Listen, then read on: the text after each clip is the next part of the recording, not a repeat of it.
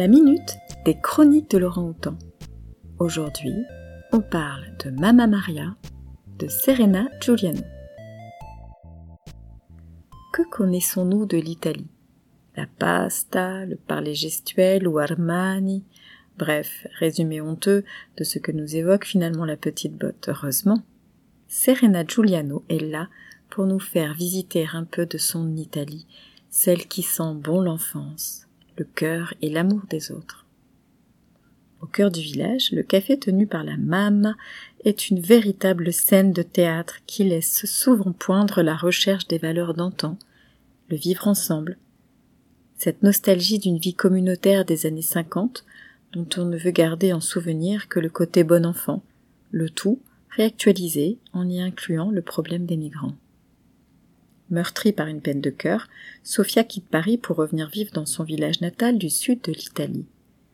Elle va tenter de penser ses plaies dans le giron de Maria, gérante depuis toujours du seul café du village.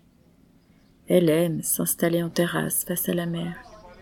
Comme chaque matin depuis qu'elle est de retour en Italie, Sophia travaille au son des tasses qui s'entrechoquent.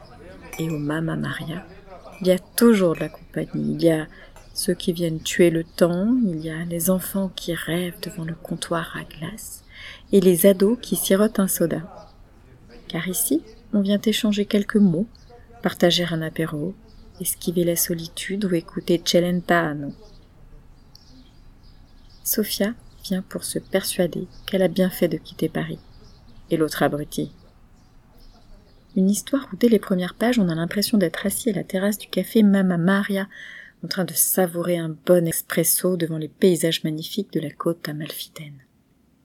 Un livre superbe qui inonde de soleil et de chaleur méditerranéenne, un pur bonheur. L'auteur nous transmet entre ses lignes la joie de vivre et la chaleur de l'Italie. Serena Giuliano, avec ce deuxième roman, laisse éclater son amour pour ses racines, mais également porte un regard sur ce monde qui se replie sur lui-même, sauvé par la grandeur d'âme de ceux qui s'élèvent à leur petit niveau contre le désenchantement ambiant.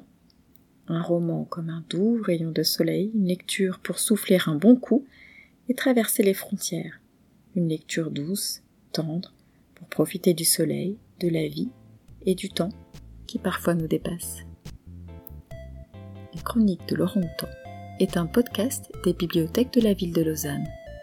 La chronique du jour vous est proposée par Patricia.